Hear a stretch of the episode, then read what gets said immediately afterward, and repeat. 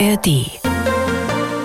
Worüber wird in Polen und Tschechien gerade geschimpft, gelacht oder diskutiert? MDR Sachsen schaut über die Grenzen. Mensch Nachbar.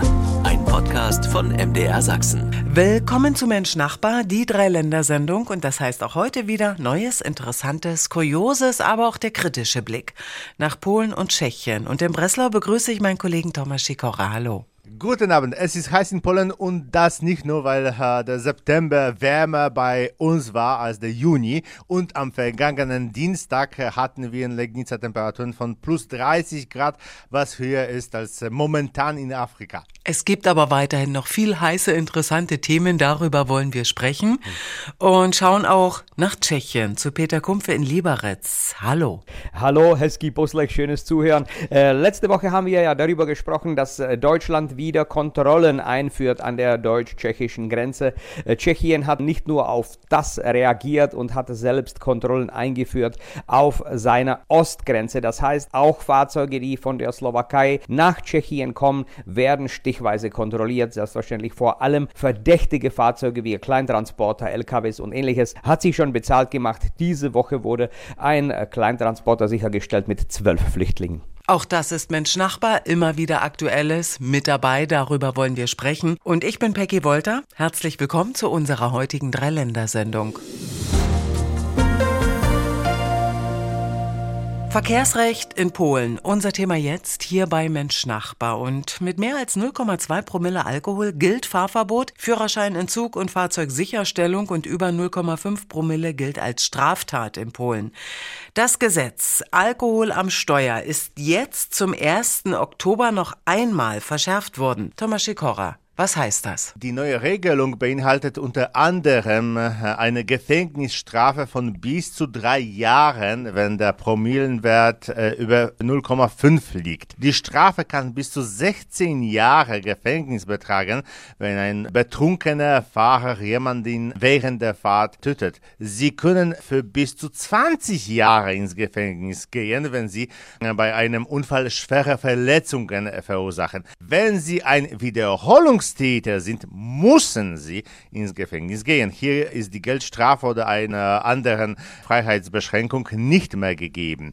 Und noch eine Änderung. Betrunkene Autofahrer können sich nicht mehr darauf berufen, dass sie nach dem Unfall getrunken haben, weil sie zum Beispiel ihren Stress bewältigen wollen. Es wird niemanden interessieren, äh, wann sie getrunken haben. Vor oder nach dem Unfall, die Strafe wird genauso hoch. Ist Alkohol am Steuer in Polen ein so großes Problem, wenn man auf die Unfallstatistiken schaut, Tomek? Allein in diesem Jahr wurden 70.000 betrunkene Autofahrer angehalten.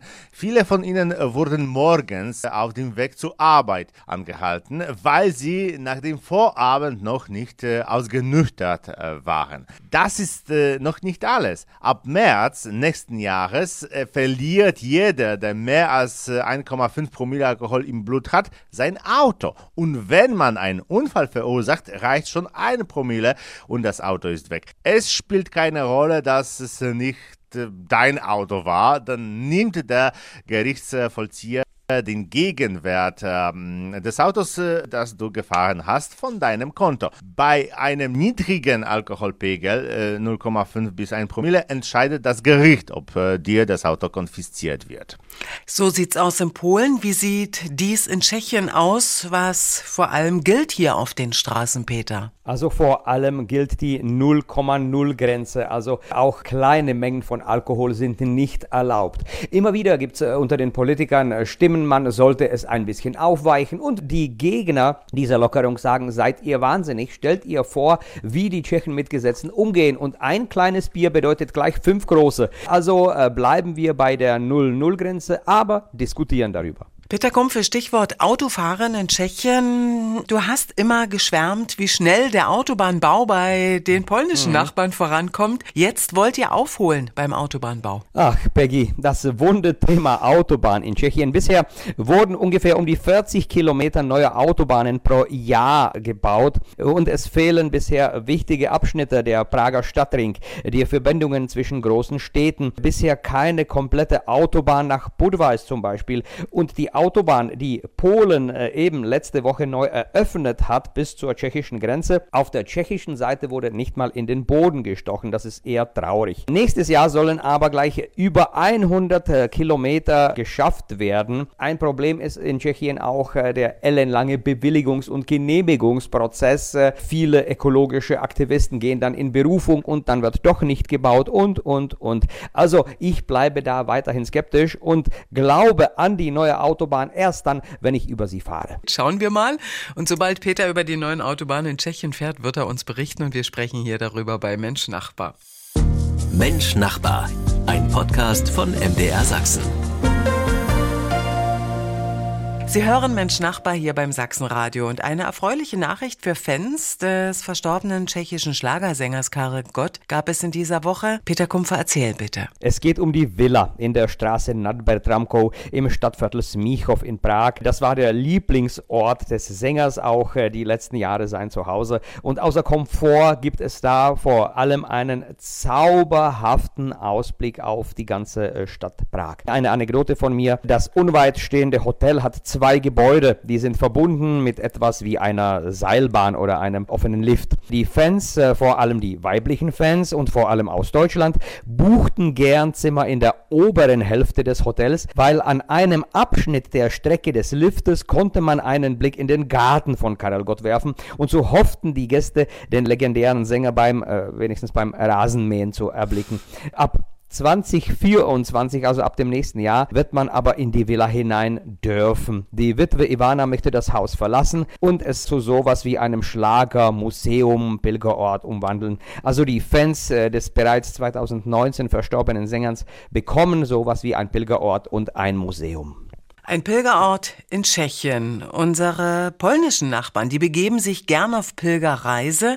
Aber wohin pilgern die Polen, Tomek, außer zu religiösen Orten? Das ist eine spannende Frage. Mhm. Es gibt mehrere solche Orte. Erstens Gniezno, die erste Hauptstadt Polens, wo euer deutscher Kaiser Otto III. Bolesław Chrobry zum ersten König von Polen krönte. Wieliczka, ein spektakuläres altes Salzberg in der Nähe von Krakau mit unterirdischen Räumen äh, von der Größe eines Fußballfeldes. Krakau selbst, die zweite Hauptstadt Polens und Wawelda, der legendäre Sitz der polnischen äh, Könige. In der Region Kleinpolen, also Małopolska, muss äh, jeder Pole auch das Konzentrationslager Auschwitz-Birkenau sehen.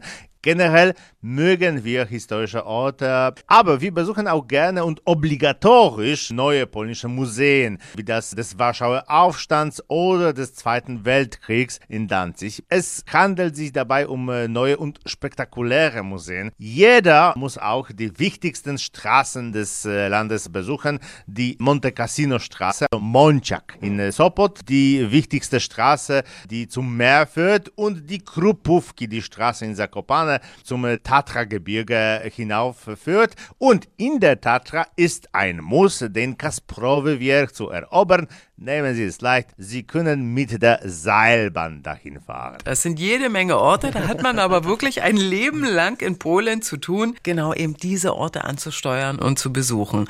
Pilgern bei unseren Nachbarn in Polen und Tschechien.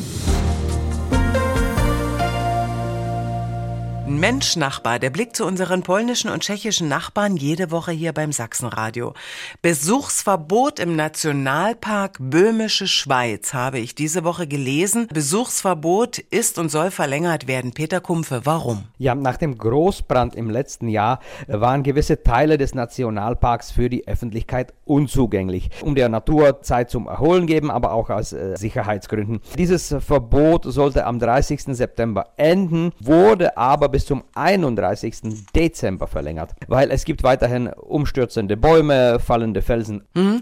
Weißt du ganz genau, welche Wanderwege im Nationalpark Böhmische Schweiz gesperrt sind? Ich habe mich da erkundigt. Mhm. Es äh, bleibt unzugänglich bei der Gabrielina Steska, also der Gabrielensteig, Edmundova Sotjeska, also Edmundsklamm und Pravčitski Dul, der äh, Preibischgrund. Es gibt aber Möglichkeiten, in den Nationalpark zu wandern und dabei diese gesperrten Strecken zu meiden meiden. Also ist zum Beispiel die Mühlenstraße oder die wilde Schlucht äh, ganz normal begehbar. Es wird weiter geprüft, ob die Sicherheit äh, dieser gesperrten Wege die Eröffnung bald ermöglicht. Weiterhin wird aber gebeten, die gesperrten Wege nicht zu nutzen, also bitte Disziplin. Danke für dieses aktuelle Thema, denn Herbstzeit ist Wanderzeit. Wir haben Ferien mhm. und da wird es so manchen sicherlich in die böhmische Schweiz mal für einen Wanderausflug ziehen.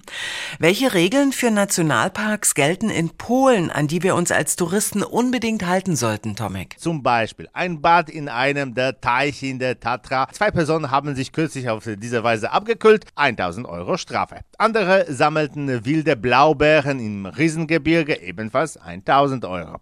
Vorsicht mit äh, spazierenden Hunden, sie sind nicht erlaubt, aber wenn sie an der Leine sind, drücken die welche manchmal ein Auge zu. Manchmal kann man sogar ein saftiges Bußgeld bekommen, wenn äh, man sich zu laut verhält, zum Beispiel im Riesengebirge in der Nähe von Birkhuhngebieten. Es gibt nur wenige von ihnen, sie sind äh, scheu und zu laute Touristen hindern Birkhühner an der Brut. Besucherregeln in den National Nationalparks bei unseren tschechischen und polnischen Nachbarn und einige Wanderwege in der böhmischen Schweiz sind noch bis Ende des Jahres gesperrt.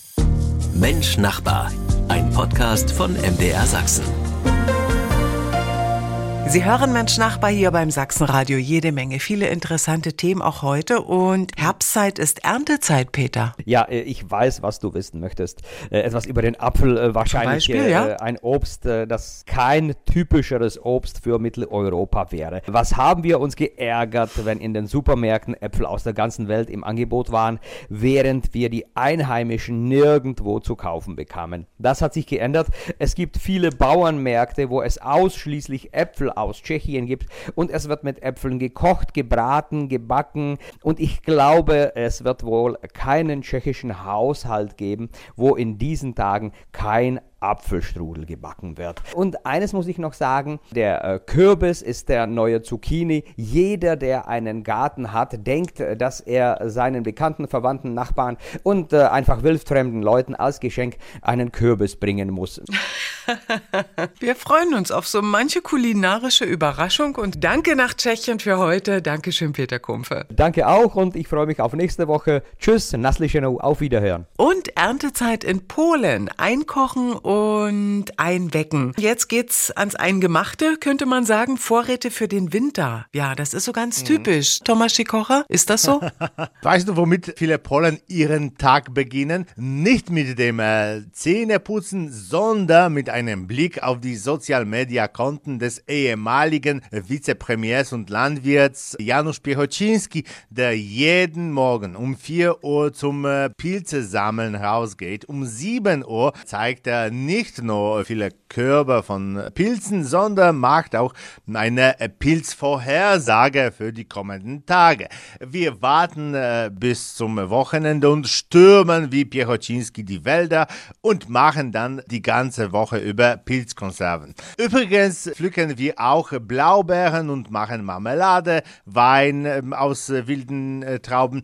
Am leidenschaftlichsten sind wir beim Einlegen von Gurken. Meine Mutter kann stundenlang mit ihren Nachbarn darüber diskutieren, welche Gurken am besten werden. Wie viel Dill, wie viel Meerrettich, woher man das Wasser bekommt. Das ist alles ganz wichtig, super wichtig. Dziękuję bardzo nach Breslau an meine lieben Kollegen Thomas Sikora genau für diese interessanten Informationen hier bei Mensch Nachbar. Habe ich schon erwähnt, dass äh, die Polen auch begonnen haben, polnisches Whisky herauszustellen. Nun, vielleicht erzähle ich euch davon ein anderes Mal. Ich sag ja, überrascht uns immer wieder. Das ist Mensch Nachbar. Aus Polen, aus Tschechien. Aktuelles, interessantes, kurioses und auch immer wieder was zum Schmunzeln mit dabei. Dankeschön, wie gesagt, Peter Kumpfe und Thomas Schikora. Sie können uns auch schreiben, was interessiert Sie aus Polen und Tschechien und wir sprechen darüber. Nachhören können Sie auch alles unter sachsenradio.de und Mensch Nachbar gibt es auch als Podcast in der ARD Audiothek. Ich bin Peggy Wolter. Danke fürs Zuhören. Worüber wird in Polen und Tschechien gerade geschimpft, gelacht oder diskutiert? MDR Sachsen schaut über die Grenzen. Mensch Nachbar. Ein Podcast von MDR Sachsen. ARD